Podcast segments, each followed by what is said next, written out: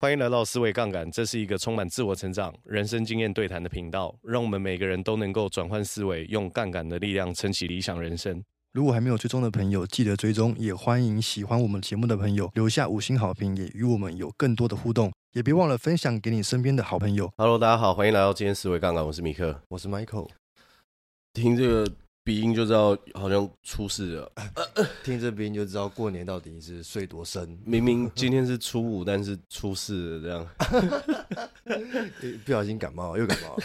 就奉劝大家最好在喝醉的时候不要睡在沙发上，不然的话是太容易着凉了。这样真的，而且容易踢被子。对啊，被子一踢，然后忽然两天之后就吃东西就吃不到味道了，这样。而且我们今天比上一次更好玩的地方是什么？今天是二月十四号，呃，今天是情人节啊、哦！情人节好讨厌啊！而且我们录完，待会马上就上架。嗯、我们今天要跟大家继续聊洛克菲勒的书，就是他写给儿子的信。然后我们今天第一篇是要跟大家聊什么呢？这个主题叫做“与公司同时成长”，这是第五封信。嗯。他说：“与公司同时成长有什么样比较重要的地方？”他说：“为了成功，必须不断学习，这是企业界的第一原则。累积的知识越多，成功的希望才会越大。”嗯，我我我觉得这个对我来说，在讲些什么？像我们之前在节目聊的时候，是不是就有很多时候在讲说，我觉得在阅读学习，其实最重要的不是说它可能马上可以帮你变现，对，而是你胜率一定会变高啊。所以。你要做一件事情，就是你要把因果关系变很明确，就是啊，我我一定要做 A，然后马上就可以得到 B。我觉得这件事情是相对困难的，对，比较困难，因为这个世界上的果都是有很多因累积起来的。嗯，所以你说哇，我要掌握一个因，然后就可以马上得到一个果，这个有点像是我跟你说做股票的时候，只要那个 K D 线过二十的时候，黄金交叉 进场就可以赚钱一样。对太瞎了，没有没有没有那么简单，没有那么简单，就绝对还有很多综合跟复杂的因素掺杂在其中。对。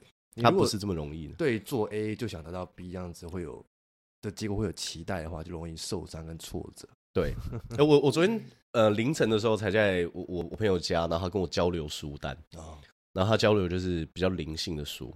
哎呦啊，然后那好像是韩国作者，那本书叫《万物的另一面》啊。他说就是很多人在设定目标的时候会设定成功这样子。对，他说他设定目标会设定失败。因为，因为，因为，就算是这样子，如果他得到失败的话，那那也是某种程度上的成功。那对于这件事情，我的观点是我有自己的想法。老实说，我自己的想法是什么？我不会去设定成功，也不会去设定失败。嗯，但我会设定我的执行次数，或是执行计划。计划。哦。就举例来说，比如说我设定的目标是我一定要呃，马上在下个月、两个月之后，然后我有人鱼线八块肌，然后变成彭于晏，啊这个有可能太困难了。因为你不知道你现在的努力到底什么时候会发酵，嗯，但是如果我的目标变成说，那我一定一个礼拜要让我上四次健身房，嗯。啊，我也不用管成功还是失败，我就是让我待在那个地方，对，待在那个环境，把这件事情给完成，或者是说，呃，对我来说，比如说我在过去跑业务的时候，我去一个地方，然后马上就，哎，成交，这当然也很好，嗯，但最最重要的事情是我是不是能够在透过一次又一次拜访客户的时候，我学习到很多的经验。哦，然后我下次的时候可以让让我的胜率可以变得更高。意思是说，把专注的点放在过程的次数上面，过程次数，然后还有概率，概率就是我最重要的事情是我要提升赢的这个概率嘛。啊、那我的执行次数高的时候，你就会发现一件事情，就是你从很多角度切入失败的时候，你就可以不用往这边走。对，那我是不是可以把很多选项错误的选项给拿掉？是，那我。下一次再往前走的时候，我胜率是不是变高了？因为我知道大概哪一条路行得通，大概哪一条路是永远行行不通的。对对对，这个就又回到我们前几集跟大家讲的，就是品味是来自于知识跟经验嘛。嗯，失败其实有一个很重要的意义，就是要告诉你有哪一些路是行不通的。嗯，啊，有些时候你也不要一直撞，这样就是 看情况啦，就是看到底是什么样子的事情，值不值得你坚持。是，所以学习是洛克菲勒非常重要的的。事情，因为他连下一封信其实都在谈学习。他说，因为有很多人就是人生这就会说啊，人生是地狱啊，太无聊了，他们都忽略其实学习是很重要的。所以他又讲了，他说每一本书、每一个人、每一件事都是一座学校，最好的学校就是这个社会。那些经验和教训深入浅出、生动详实的教材，极具针对性和实用性，不是那些脱离实际理论所可以比拟。是，还是要问一下，就是在那个学习或者是看书的过程，一定会遇到那种比较枯燥乏味的时期啊，例如说刚看一本书的前面的时候，对，或者你看到中间你还没有看到他到底想表达什么的时候。啊，这个过程要怎么去坚持下去？因为那实在是很枯燥。有时候不会，呃，我我完全能懂，嗯，呃，麦克在讲什么？就是有时候是很枯燥，然后有时候是太艰涩。对，像是呃，比尔盖茨很推荐那个一一系列的丛书，就是人类三部曲嘛。啊，那基本上就是，我觉得对我来说，对我啦，我不知道对听众朋友怎么样。我觉得对我来说，那是有难度的书。嗯。因为它要引用很多，包含从历史啊、经济啊、心理啊、社会学啊，就是全全引用超多东西。人类大历史。那你觉得，你光要消化一个章节，你要停下来思考的时间就已经比平常更长。对。所以我有两个方式。第一件事情就是，如果对你来说这个是一个现在很重要去完成任的任务的话，就是枯燥，你要去完成它。你也是要哭下去。那这个就有点像是。钓鱼的时候，有时候就是等一个半小时，就是不会有鱼啊。哦，啊，那要怎么办？啊，那这就是钓鱼的过程。嗯，就如果你知道这个是可能是在阅读有可能会遇到的过程，嗯，那你知道了，你心里有预期，你就比较不容易受伤。对，这就跟你有没有出去跟别人玩过，就是大家就是剪刀手布，然后然后就可以在杯子里面加饮料，然后最后输的人就要把那一整杯喝完。哎呦，那一定是。超级难喝的东西嘛，嗯，但是如果我先提前告诉你它大概是什么味道，嗯，你的接受度会比较高。哦，你为什么害怕喝它？因为你根本不知道迎接来你的是什么。是，所以你在阅读之前，你不知道阅读其实有一段期间，或是有一些章节会让你感到枯燥的话，你就觉得说我我我干嘛这样？但如果你知道它本来就是可能就是阅读的一部分，就是那那这很正常，就预期啊。预期，控制好自己的预期，这是一个一个，我觉得对我来说一个算是蛮实用的方法。第二件事情是，我觉得要再去再去检视一次，现在阅读这本书的目的跟动机到底是为了什么？嗯，就是因为很多书为什么我们大家会读不下去？嗯，我可以老实跟大家说，有很多人读不下去的原因是因为他根本不知道为什么要读这本书。对，对吧？你你不知道为什么读读这本书的时候，你那种烦啊，或者是觉得无聊啊，或者。少，嗯，然后或者是说，你觉得啊，讲这个干嘛？因为你因为你你你觉得这本书可能对你现在这个阶段不是很受用嘛，嗯，比如说你现在人生是大顺境，啊，我给你看逆商，那我啊，我看这个干嘛？对不对？啊，我现在人生就在正正在顺这样。啊你，你你其实一点都不好奇啊！我给你看一本好奇心，我想说啊，我看这个干嘛？啊，我又没有想要开发更多好奇心，还是回归到动机跟目的？对，还是回归到动机跟目的。所以我觉得，如果阅读觉得无聊的话，就第一个是控制期望值，然后第二件事情就是回顾一下当初自己为什么要阅读这本书的初衷。其实很多听众朋友私底下都会问我说啊，有推荐什么书这样？嗯，我都蛮乐于回答的。不过在回答这个问题之前，我都会问他说：你你读书的目的是为了什么？对。如果你是为了要探索的话，啊，读一些历史的也不错。嗯，就是反正你就是真的是比较无聊嘛，就找一些呃能够让你觉得易读，然后又可以增广见闻的一些历史书，啊，那也很不错。嗯，对啊，那你在排行榜上面看也不错。就是如果你不知道你自己要去哪的话，你其实随随手抓一本书，好好静下心来，可能也会有收获。对对。不知道不知道自己要去哪，就随便抓一本。哎，你看了一半，你就会知道你要去哪。对对对，或者是 或者是另外一个方法，那种你抓了一本书，然后先从目录你最有兴趣的章节先看啊。像我昨天在我朋友推荐一本书，好像叫《觉醒的自己》嘛，就是有一本是欧普拉推荐的书。然后那本书有一章节，就是我打开的时候我在翻目录，然后我就看到有一个章节，就是我我很有兴趣。嗯，他在讲什么是道。然后，哎，我就觉得这本哎他他陈述的很好，我这边不多做赘述了，因为这个这个不是我们今天的主轴，但是我觉得他描述的很好，是。因为一本书里面它可能有几十个章节，对，啊，你就先挑你最喜欢的来读，哎，你觉得读了，哎，他的。写作的方式，他陈述的语气，然后他下的结论，我觉得是可以接受。那、啊、你就再挑其他章节也可以。洛克菲勒还跟他儿子讲说什么？他说：“我希望你明白，知识丰富唯一条件就是透过各种途径吸收知识。我觉得这个对我来说很重要，因为他说在那些商界可以就是呼风唤雨的这些人，是透过各种途径学习新的知识，然后还让自己的胸襟变得更更广博，然后让自己目光变得更敏锐。所以他说什么？他说你不但要善于抓住机会，更要善于创造机会。积极利用自己的闲暇时间，做到终身学习，补救知识上的缺憾。嗯，就是一直告诉你要学习，要学习，要学习，然后还告诉你说什么，要从各种不同的途径学习，各种面向，各种面向。因为其实我觉得洛克菲勒讲的很好啊，书也可以学啊，人可不可以学？可以，可以啊。啊，你跟大自然可不可以学？可以，也可以。你有你有很多很多很多事情跟很多角度可以学。那你有没有静下心来？嗯。然后还有另外一点，一点是心理定位。我我后来在处理一些事情的挫败感没有那么大的原因，是因为我会一直把自己定位成一个学习者。对。啊，人生每每个人都第一次来嘛。至少以我们现在的头脑意识认知是这样，我们就第一次来嘛。是。啊，第一次来就是有很多的事情就不会啊。对。啊，你也第一次三十岁，我也第一次三十岁啊。对啊，那么严格干嘛？对啊，而有些人就会觉得比较严肃，这样。呃，这这又回到我们第三季第一集跟大家讨论过的内容。如果你是一个成长型心态的人的话，你不会急于证明自己。嗯，那你现在证明自己要干嘛？对啊，要干嘛？呃，要干嘛？就是你告诉别人说你现在比别人厉害了啊，可是问题是人生是动态的，时间轴都在走啊。啊，你现在比别人更厉害，那如果你不静下心来继续学学习跟磨练的话，你还是会被超越，你还是会被超越，而且大概率应该不用过多久，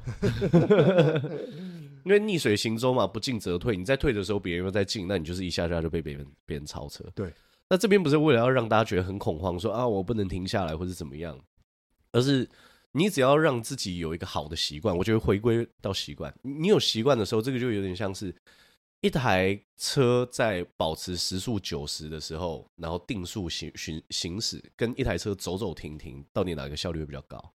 定速行驶，当然是定速行驶啊！一样的距离，它一定是有更少的耗油量，嗯，对吧？所以你你一样都在学习，可是一个是养成习惯，一个是三不五时来敲一下。那当然是养成习惯会对你造成的费力比较小。所以我觉得不是因为我爱读，就就我很爱读书，而是我知道说这是让我可以持续保持高效的一个方式。是对，就是建立一个好的习惯哦。然后洛克菲勒就要讲了，我觉得这是这一章节讲了一个最最让我 shock 的一段话。他说：“未来的竞争不再是简单的知识与专业技能的竞争，而是学习能力的竞争。”啊，一百年前写。厉害啦！就就就是按按按着人家人家就是在很早之前就已经看到这些事情。哇，到底怎么看的？不容易哦。那时候连第一次世界大战都还没有打，应该是。哇，所以听起来就是呃，殿堂级的成功其实就是长那个样子。对，殿堂级的成功就是已经把很多事情想清楚了。对，而且你你看，我我现在认为财富其中一个获得的途径是什么？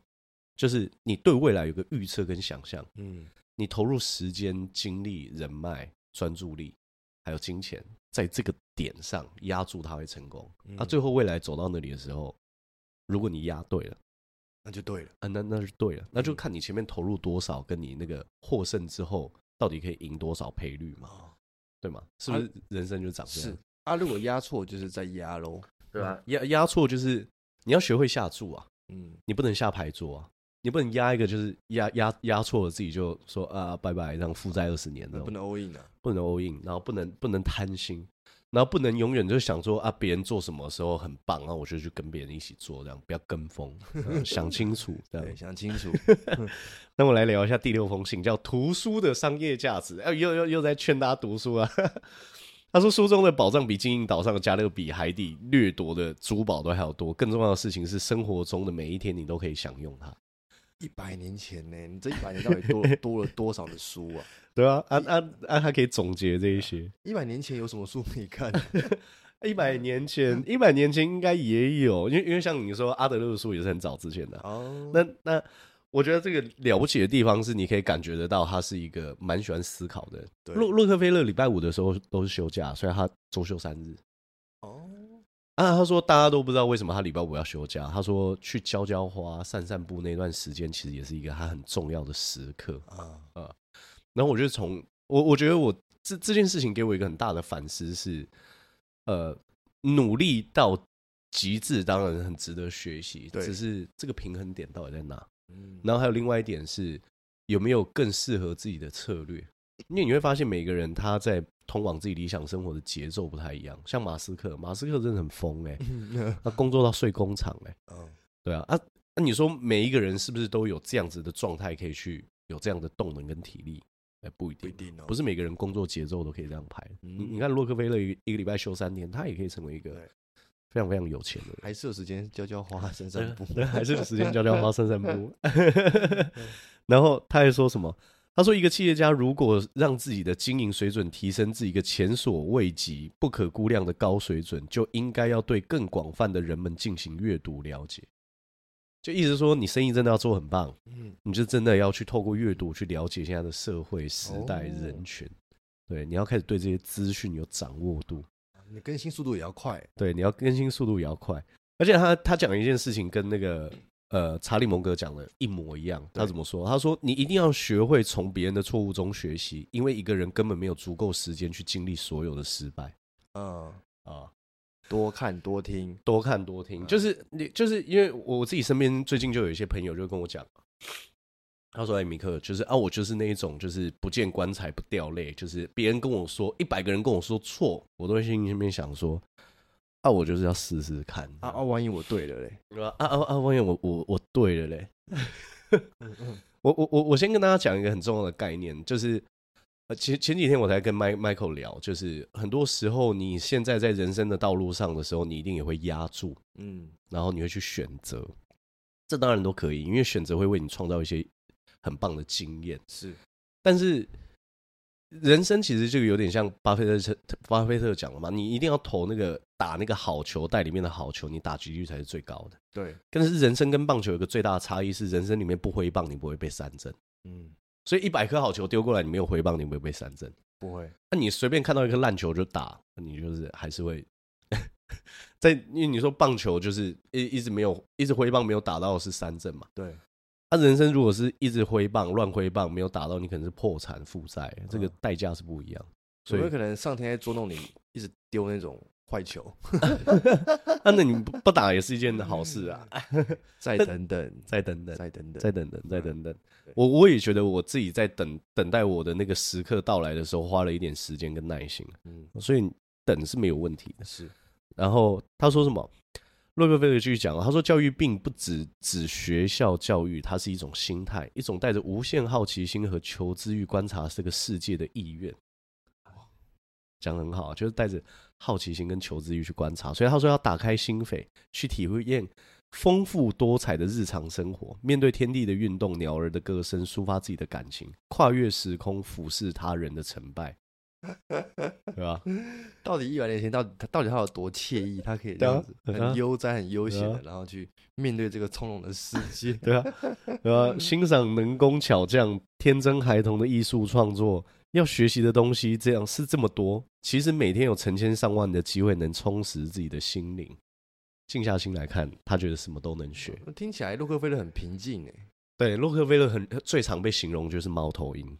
哦，他是一个非常沉默的人，是。啊，就是他其实话不多，他都在感受跟观察，对，他都在感受跟观察，他都在学习跟判断，不简单。对，他就是那种，他不想让自己话太多，他觉得当一个睿智的猫头鹰是一个很棒的选择。哦，所以他其实不是那种话很多的人，是啊。然后哎，他后面几封信还有教演讲哦，哎呦，哎，这个很重要。真蛮屌，真蛮屌！就是他在教演讲的时候，觉得说，哇，哎，洛克菲勒真是一个很酷的人呢。而且他在讲演讲的时候，你会知道，他不是给你什么方法论一二三，他就告诉你他实际的经验是什么啊，然后怎么去改编。对，你看他说他第一次上台的时候，就是把眼睛闭起来演讲，然后然后希望大家都不要在这样子。然后果不其然，眼睛打开的时候，下面只剩一个人。他说：“ 真感谢你，然后你你怎么有有意愿继续留下来听这样？”他说：“哦，我是下一个讲者。”所以他说他刚开始演讲的时候超烂这样，然后他儿子要演讲，他就写一封信告诉他儿子说他怎么演讲这样。经验谈，经验谈，很有趣。那第七个叫第第七封信，他写叫商业的灵魂。嗯，好，商业灵魂他是讲什么？他他有前面有先讲两条教训。第一条教训是，很多公司把利润大部分以红利的方式发放给股东，却没有投入新产品的研发，这是一个相当严重的错误。嗯，他说，优秀的公司应该是要重视研发，这样才可以让公司立于不败之地。嗯，就是如果你没有成长，你没有研发，你没有进步，你没有在这条路上不断超越自己，你你还是会被超越。对，我记得我们之前在谈那个低风险创业的时候，不是就有讲那个吉列刮胡刀吗？吉列刮胡刀已经很能刮了，嗯，还是我们写个信给吉列的，因为我自己是蛮喜欢用的。然后我在我的我在刮的时候，然后看到他产品的故事，他就是已经他们现在刮胡刀是世界最强，对，他们要推出下一代更强的，把自己产品打败。哦，这种就是要不断研发、超越，然后超越自己。对，你看哦。他那在那在那个书中的理论，他讲到，他说：“啊，你研发一个新的东西超越自己，那你旧的商品不就卖卖不出去，然后你会很多亏损跟存货吗？”对。然后你知道他怎么回答吗？啊，如果别人是别人超越我，我不是也会发现这些亏损跟存货吗？那我还不如自己超越自己。那我还不如自己超越自己。哦。非常有趣的角度，我觉得真的是蛮屌的，让我学到很多东西。然后洛克菲勒说，第二条教训是什么？他说要认识企业取得成功很重要的一点，就是要在员工的思想意识中树立想象力和创造力的观念。嗯，这容易耶，这很难吧？我我在看到这一点的时候，我觉得十分认同。但是这真的不是一件容易的事，还是一百年前比较容易，比较容易，因为一百年前大家比较单纯。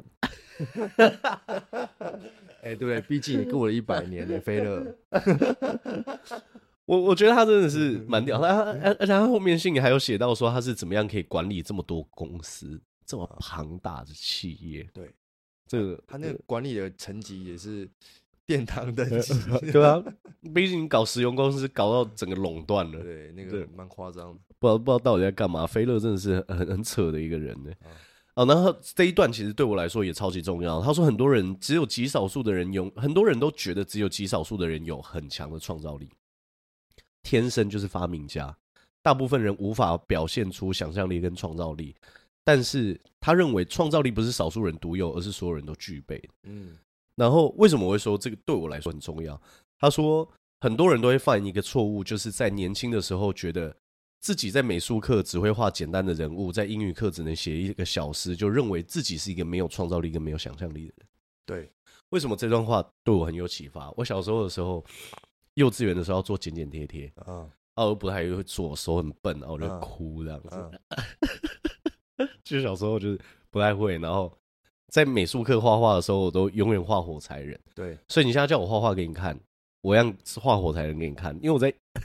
我在画画这件事情上面是完全没有精进，也没有练习，是啊，爱也没有去学啊，所以六岁画火柴人，三十六岁也是给你画火柴人，这样，呃，始终如一，始终如一，这件事情是 从来都没有变过的啊。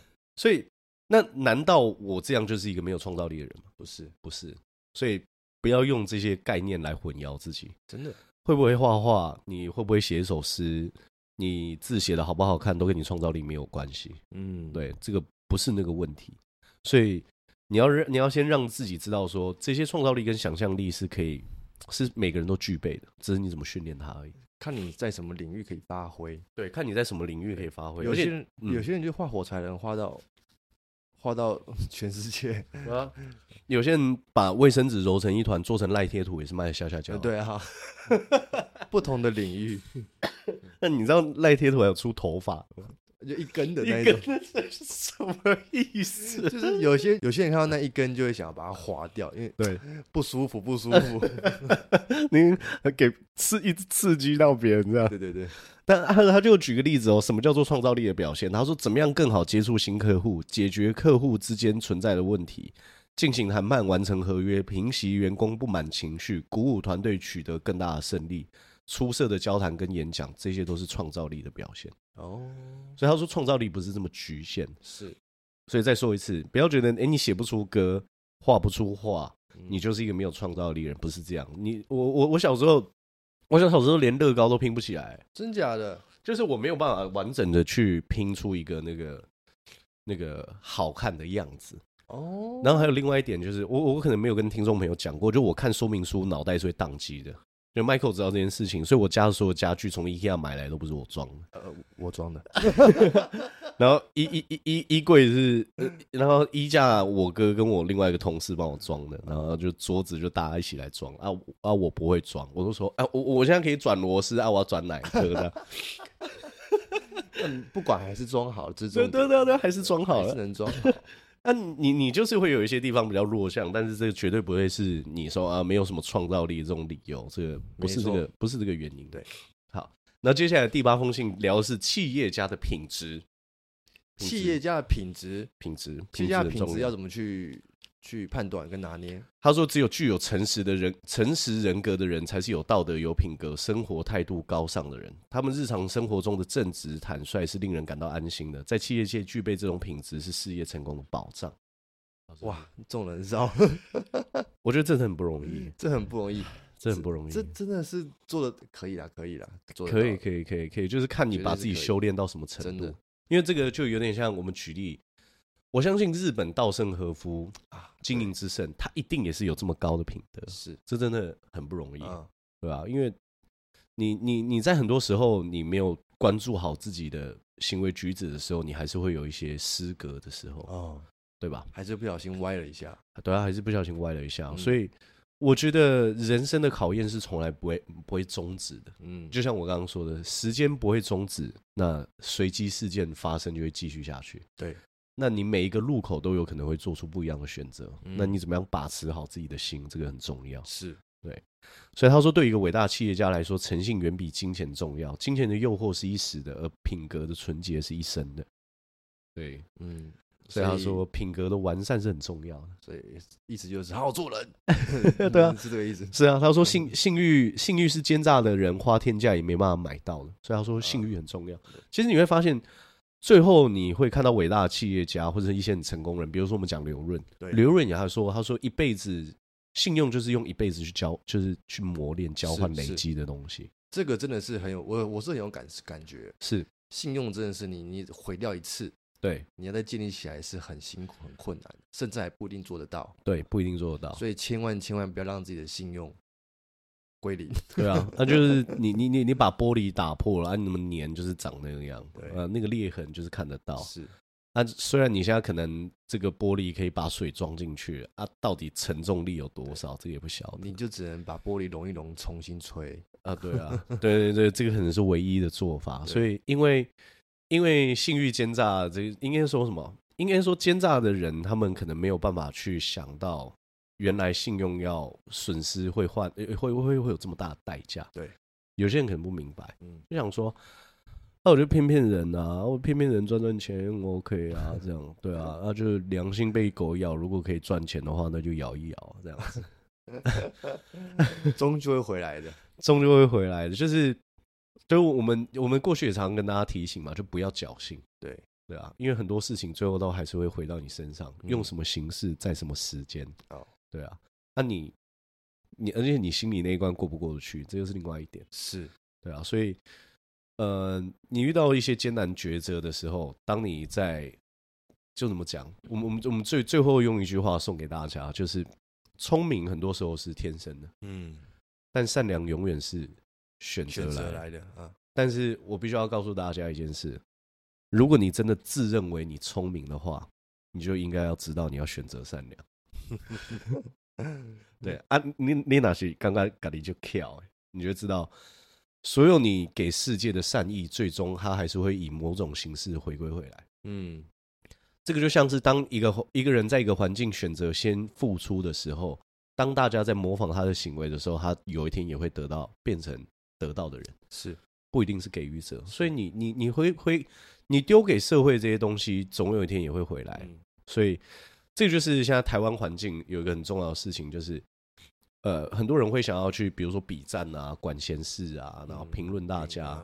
我我昨天我昨天我昨天也是在我朋友家，他给我看了一段影片，他的他谈话让我觉得非常舒服。他说，让我们都不需要让对自己或者对这个世界成为一个评判者，嗯，因为这个真的不是我们的任务，是对吧？呃，何必？就是。我我我我我我记得我我我常常跟我朋友讲一件事，就是你没差，我没差，啊，哦，我不会评判你啊。啊，你没差，我没差，这样对。啊，你到底想怎样而已？对。就是如果你跟我说你就想要这样烂，啊，我也没办法管你啊。对啊。啊啊，你啊，你说你想要好的话，那我们大家一起好啊。还有还有一件事是啊，关你屁事。对啊，还，关我屁事。对啊，对啊，对啊，对啊。你看哦，就是假设假设假设有一个人，他就是。就是就是那样，就是想要耍耍烂或者是干嘛的啊？啊，我也不需要评判他，因为你你说我自己人生有没有在低潮的时候呢？我我我用一些行为伤害自己。呃，我说这种这些行为伤害自己，比如说暴饮暴食，嗯啊，喝酒啊，把自己搞得破破烂烂这样子，一定都有啊，一定都有，一定都有啊。我需不需要去评判自己？不需要，不需要。嗯，啊，如果有人现在就是这样，我需不需要去评判他？也不需要，也不需要。他在消化，他在学习，他在经验，他在沉淀，他在沉淀，他在人让他自己人生有更多品味。对，除非除非今天他是有一些行为是比较失格，你你你需要真的尽到一些提醒的义务。嗯，那我在我觉得在其他的情况下，你是完全不需要去评断别人人生的，真的，因为你完全不知道到底发生了什么事情，前因后果。对对对对，最重要的事情是你不知道，你不知道，那你怎么可以评判呢？对，你不知道，你对啊，你你怎么可以评判呢？就是，而且还有另外一点，就是我我我们记得我们在讲那个表达的时候有讲到一点，嗯，我们在第二季的时候不是有聊呃关键表达力，嗯，即兴表达，即即兴沟通，那里面就讲讲了一段话，他说麦克风永远是开的，对，这代表是什么意思？就是。隔墙不止有耳，说不定他是拿广播播出来的，对吧？很可怕。那你怎么知道你衣领有没有被夹麦克风？哦，而且你怎么知道是谁夹的？所以我要跟他，我跟大家讲，如果有有你是麦克风，请当一个善意的麦克风，对，不要去当一个呃。制造是非的麦克风，对对对，不要制造事端，这个其实还是蛮重要的。啊、然后在节目最后呢，因为现在也是春节的尾声，还是跟大家拜一下年，然后祝福大家新年快乐。嗯，新年快乐。今年最重要的事情，除了完成自己目标，我还是希望每个听众都可以快乐跟幸福，这个还是人生一个很重要的重点。幸福，嗯、幸福跟快乐，很多时候是超越一切的啊。还有健康也是啊，健康，健康。我告诉你人健康的时候心情就会好。所以 所以如果可以的话把自己健康照顾好绝对是一个最划算的投资。没错。好那今天录到这边谢谢大家好拜拜。